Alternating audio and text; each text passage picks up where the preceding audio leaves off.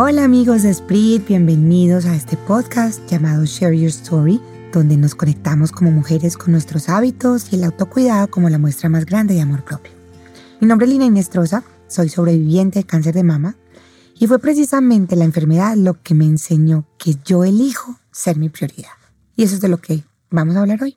Porque yo, por ejemplo, soy mamá, tengo tres hijos y siete perros, valga la aclaración, que son como hijos también. Pero cuando uno es mamá, uno se siente muy mal en decir, yo elijo ser mi prioridad, ¿no? O bueno, yo me hubiera sentido muy mal hace ocho años, que fue mi cáncer. Porque uno cree que dedicarse a ellos y que estar al frente de su salud, de su bienestar, así como el de el de su pareja, si vives con alguna pareja, o el de tu mamá, tus hermanos, si estás al cuidado de tus padres, es, es, es lo que nos hace mejores personas y a lo que venimos las mujeres a cumplir. Pero después de yo haber tenido esta situación, me di cuenta que lo que antes me parecía que era egoísta y que no sería correcto, hoy es lo que debe ser, desde mi mirada. La mejor forma de cuidar de las personas que amamos es que estemos allí. Es que podamos estar presentes en, en sus dolores, en sus logros, en sus, en sus alegrías, en sus tristezas, en su salud y en su enfermedad. Pero si nosotros no estamos bien, física o emocionalmente, pues no, no, será posible. Y es lo que a veces no nos damos permiso, ¿cierto? Por eso es que quienes somos mamás decimos que no nos podemos enfermar. La mamá en la casa no se puede enfermar. Y si llega un virus a la casa y pasa por el marido y por los hijos, todos terminan en la cama menos uno, ¿cierto? Y a, mí el marido mío me dice, no, es que a ti no te es tan fuerte como a mí, no, es que a mí sí me dio igual de fuerte, pero lo que pasa es que yo soy la mamá, ¿cierto? Y a veces las mamás no nos damos ese permiso. Estamos hechas de hierro. Y a la hora de cuidar, que finalmente es nuestra naturaleza, venimos a eso, venimos a crear, venimos a hacer las, las, levantamos las crías, de eso somos todos los seres vivos.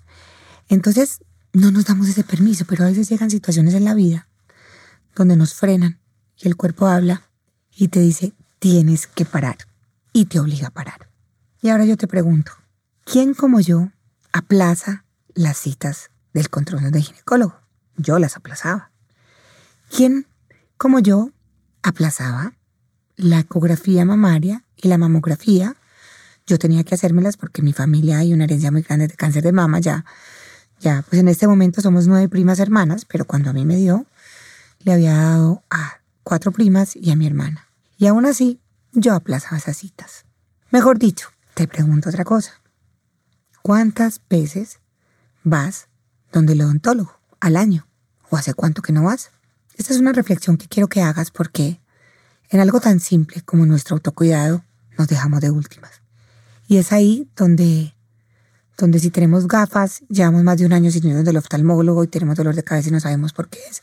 Es porque sentimos que ir a pedir una cita para nosotros es quitarle un poco o a nuestra familia o a nuestro trabajo. Y nos sentimos mal por eso. Nos dejamos de último, sabiendo además que ese es un pésimo negocio. Es un pésimo negocio porque cuando ya, el cuerpo de la mamá o de la hija que cuida a sus padres dice pare, ahí todo, toda la estructura del hogar cambia. ¿Sí? Y es por eso que yo, después de haber pospuesto dos veces mi cita de control, y lo digo con, con vergüenza. Yo tenía dos bolitas que me había sentido en mi seno izquierdo, pero que me las habían venido revisando desde hacía unos años. Y bueno, yo, yo era muy responsable. Esposa de ginecólogo, con una herencia horrible, pero yo como sentía que esa enfermedad era para señoras tan grandes, yo no era mi prioridad.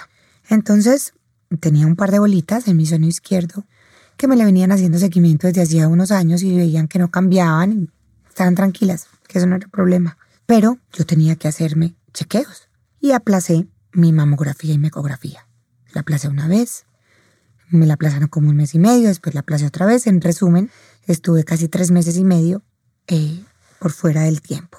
Mi esposo ginecólogo se dio cuenta, me regañó y yo salí como perrito regañado a hacerme la ecografía y efectivamente, ahí estaba mi cáncer.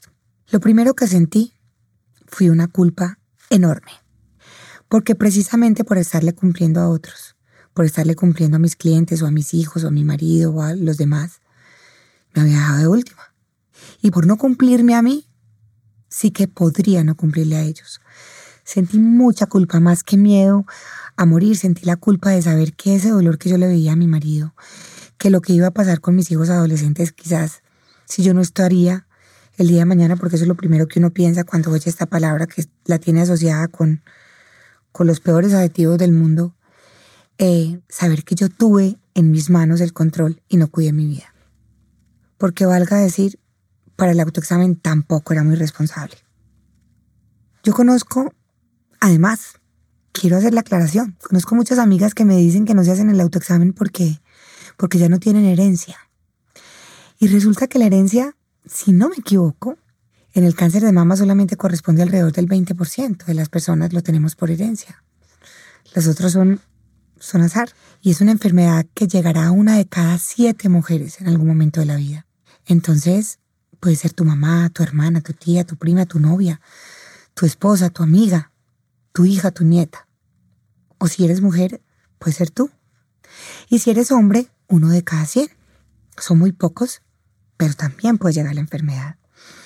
Entonces, eh, en medio de esa irresponsabilidad mía y de esa noticia, yo me sentía absolutamente culpable.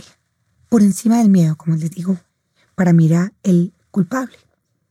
Y es así donde, por fortuna, la vida, a pesar de yo no haberle valorado lo que era, me da una segunda oportunidad y me dice, quédate acá.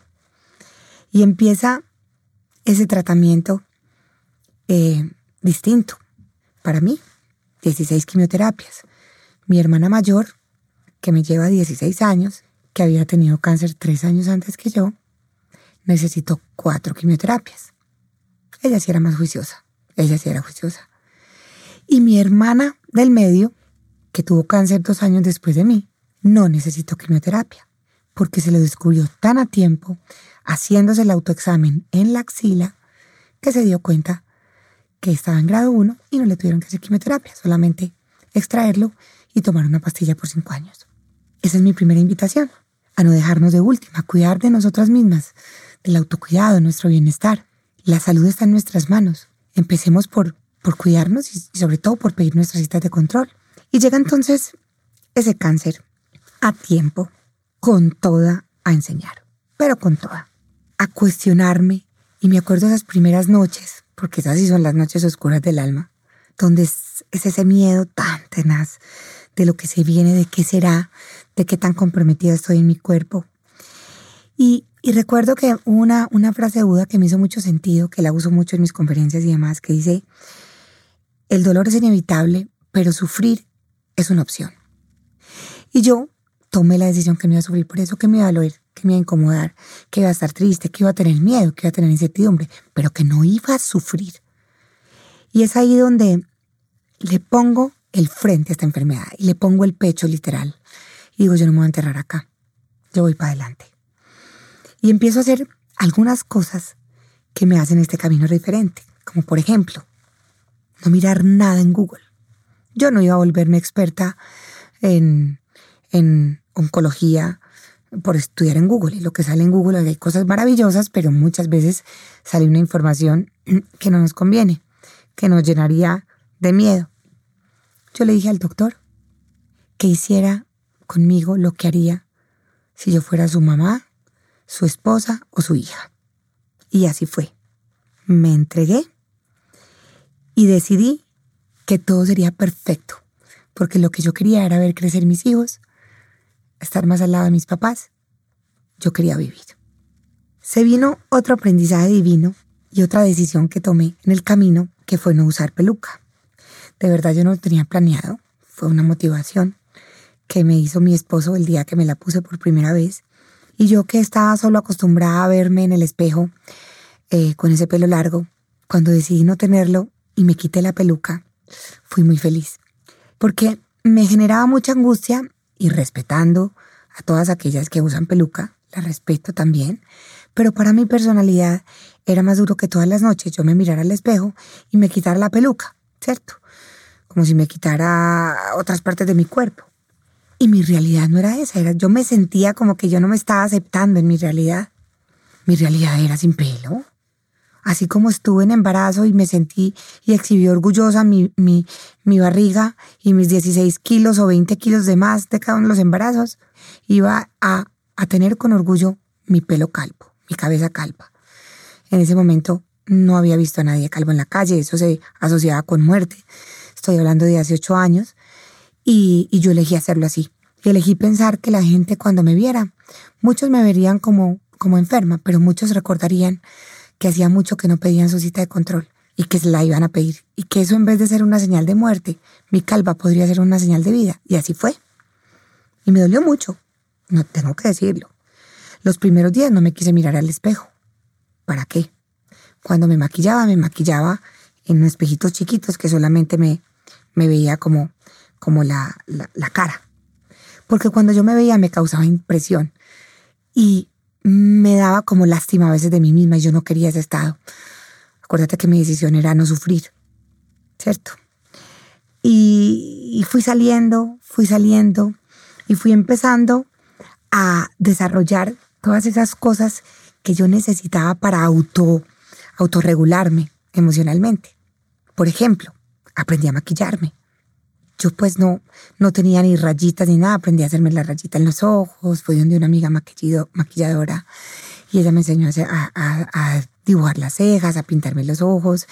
Empecé a comprar eh, colores más, más vivos para la cara, aretas más grandes, eh, fulares, cosas que me envolvían en el, en el cuello, para sentirme más femenina. Porque si el pelo no estaba y yo sentía que ahí se iba parte como de mi feminidad, yo tenía que compensar. El, mi, mi, decisión no era eh, ponerme, generar más lástima. No, mientras más amarillo se iba poniendo mi piel, mientras más gris iba poniendo mi piel, mientras más verde se iba poniendo mi piel, pues más rubor me echaba. Por eso era lo que estaba viviendo, ese era el momento que estaba ahí y yo tenía que aceptarlo con mucho amor. Fui cogiendo como ese tonito diferente y, y recuerdo que empecé a hacer un, un programa en, en, televisión, en Televis, que se llamaba Poniéndole el pecho al cáncer. Y yo tenía que entrevistar a varias pacientes. Y en el canal me dijeron, pues que me ponían pues como una ropa y que me querían maquillar en el canal y yo les dije, no, yo me visto yo y me maquillo yo, porque esa es mi realidad. Y yo si quiero mostrarle a las otras personas lo que es el cáncer, yo se los voy a mostrar con la realidad, pero que a pesar de, de que mi, mi cara estuviera diferente, no tuviera pelo, yo me hinché mucho, eh, tu, tuviera un color diferente, yo estaba feliz. Y eso era lo importante, la belleza está dentro. Y la alegría está dentro. Y no podemos poner en ese tipo de cosas, de, factores externos, como lo es el pelo, eh, como lo es el poder, como lo dice el dinero, como es la farma, nuestra felicidad. Porque aquí sí que lo validé, que tanto nos han dicho. La felicidad, la fama, el dinero se van rápidamente un día para otro. Y aquí sí que lo validé. Pero en mis manos estaba cambiar ese observador y dejarme gobernar o por el miedo y la lástima. Y en ese orden de ideas me ponía una sudaderita, un gorrito, unas pantuflitas y me iba así para la quimioterapia. O todo lo contrario cambié, renové mi vestuario, compré cosas de más color, como te digo, compré fulares, aretas y yo me iba entaconada para esa quimioterapia, maquillada, porque es que yo no iba a enfrentar una enfermedad, todo lo contrario, yo iba a recibir la vida. Había muchas mujeres que recibían esa quimioterapia y muchos hombres, como con rabia, como con dolor. De hecho, recuerdo que el primer día que yo fui a, a recibir quimioterapia, que era un día muy largo, porque hay que pasársela, se la pasan a uno despacio para ver cómo reacciona el cuerpo. No me acuerdo si eran como siete horas o diez horas que se demoraba. A uno le ponen primero un medicamento que es para protegerle como el, el estómago y eso, antes de ponerle la quimioterapia roja, que es muy fuerte. Y me acuerdo que me ubicaron en una salita especial, eh, chiquita, que era una salita como con un tratamiento pues como VIP, no sé qué, no sé qué, muy generosamente me, quisieron ubicar ahí. Y yo estaba con otras, casualmente eran puras señoras, otras cuatro señoras, que uno podría ver que quizás, digamos que no habían tenido situaciones difíciles, eh, quizás económicamente, estaban ahí acompañadas, bueno, estaban muy bien. Y cuando me fueron a poner la quimioterapia roja empezaron a decirme, ¿Es tu primera vez? Ay, qué pecado. Ay, eso es horrible. No. No es. Y empezaron a hablar entre ellas. Uy, sí. Ese dolor de cabeza. Te digo que a mí se me va a explotar la cabeza. Y la otra le respondía, no, a mí no es tanto el dolor de cabeza. A mí es como las náuseas, no sé. Y la otra, no, pero es que yo te digo que yo devuelvo hasta el bizcocho de la primera comunión. Y empiezan ellas, pero lo peor, y me miraban y, y ellas sentían que de verdad me estaban haciendo un favor, como que me estaban preparando para lo que venía tan horrible y que me estaban, de verdad que ellas lo hacían con amor. Yo no lo recibo con, no lo recibí con, como con rabia, sino que yo lo recibí como que yo era abrumada. No, mira, pero hoy no vas a estar, hoy vas a estar maluca y un poquito mañana, pero lo peor es el tercer día. Y la otra le decía, no, a mí me dura tres y cuatro días. Yo oí esto, timbré a la enfermera y le dije que si yo me podía ir para el baño. Y me dijeron, sí, claro. Le dije, no, pero con la quimioterapia. Y ella, con la quimioterapia. Yo, sí, por favor. Entonces ya, bueno, nos fuimos para el baño con la quimioterapia. Yo cerré el baño y la cogí en mis manos y la cogí y la abracé. Cerré mis ojos y le dije, te doy la bienvenida a mi cuerpo. Yo te estoy esperando con amor, con gratitud. Estoy muy agradecida de que la ciencia haya permitido tener la quimioterapia. Estoy muy agradecida de que yo pueda tener la posibilidad de tener acceso a ella. Estoy muy agradecida de que yo estoy segura que vas a llegar a todos los rincones de mi cuerpo y vas a quemar todas las células que hay en todos los lados. Yo le quisiera hablar al oído a ella porque yo sentía que todo lo que le estaban diciendo afuera no era. Y yo no le iba a dar el permiso y a veces los seres humanos somos así. Antes de conocer una persona, otra nos da juicio sobre ella. Y cuando ya nosotros llegamos estamos predispuestos y ya la juzgamos de acuerdo a cómo el otro nos habló. Y yo no la quería juzgar así, yo le quería dar el beneficio de la duda, yo le quería dar la oportunidad. Y yo, ¿cómo le iba a dar esa oportunidad? Mostrándole mi amor y mi gratitud. Y así como uno recibe a esas personas con amor y gratitud y ellas te dan lo mejor de sí, así me trató. No puedo decir que eso fue un spa, no. Pero me iba after quimio, después de las quimioterapias con mis amigas. Ellas tomaban vino, yo tomaba agua. Me daba un dolorcito de cabeza, sí, pues tomaba un medicamento y ya se me quitaba me daba en disposición como de ganitas de vomitar, sí, pero entonces yo comía cosas, aprendí que era lo que debía comer y no comer para no alborotar el estómago. Y entonces no era chévere, pero tampoco era nada en el otro mundo. Jamás, jamás vomité nada. En 16 quimioterapias nunca vomité. El tercer día era un día maluquito, sí, era un día maluco, pero era uno. Yo ya sabía que era pasajero y ya al cuarto día estaba haciendo ejercicio. Entonces fue muy bonito porque entre esas decisiones yo elegí ahí que no me iba a dejar contaminar. Como les digo, ni de Google, ni de estas mujeres que de manera generosa me estaban compartiendo y me estaban preparando para lo que venía. Así no recibí eh, las personas que de alguna manera me querían hacer una, darme una información y, personas que, que no son oportunas en ese momento. Hay que saber filtrarse también. Aprendí a entender que en mis manos estaba el camino que yo iba a seguir en la adversidad que en mi mente estaba la capacidad de razonar con otro observador, que en mi corazón estaba la capacidad también de recibir con mucho amor y sobre todo entregar mucho amor en este proceso. Y precisamente es ahí, a partir de eso, donde nace la Fundación Alma Rosa, que busca eso, busca generar conciencia de la detección temprana del cáncer de mama. Pero lo que más aprendí es que yo elijo ser mi prioridad, porque si yo estoy bien, las personas que más amo están bien. Y eso es lo que no nos pasa. Eso es lo que creemos que no, no, es correcto. Creemos que la mejor manera de, de demostrarles el amor es que ellos sean primero y no. Porque si yo estoy cansada, si estoy agotada como mamá, seguramente no será la, la mejor calidad de tiempo y de, y espacio que le puedo dar a mis hijos.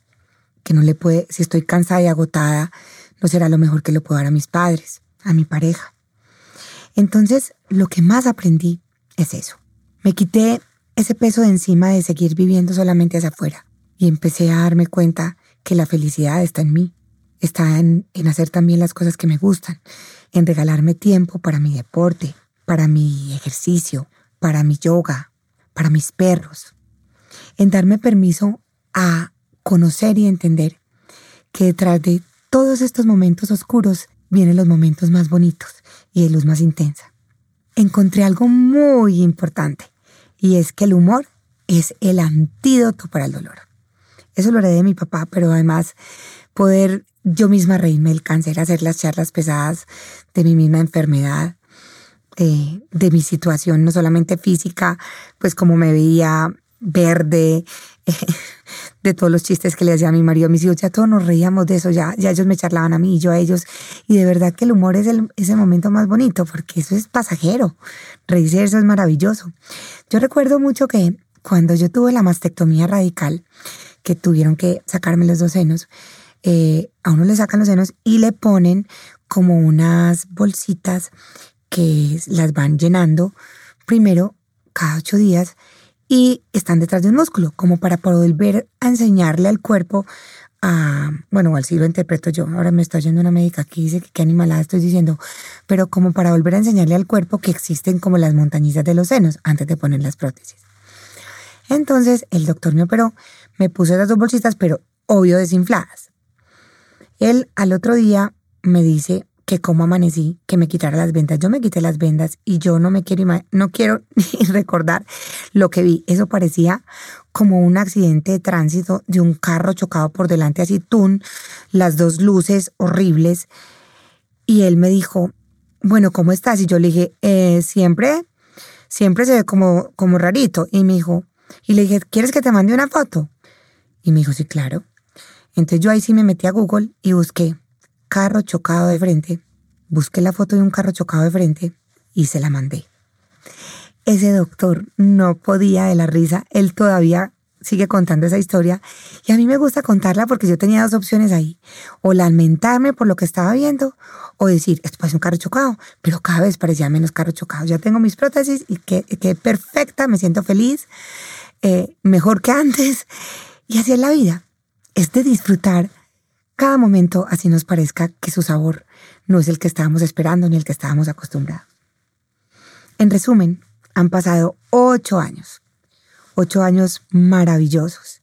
Y aunque por muchos momentos olvido lo que aprendí, ahí mismo tomo conciencia y me di cuenta que toda esa ese regalo que la vida me dio eh, con ese sinsabor del cáncer valió la pena.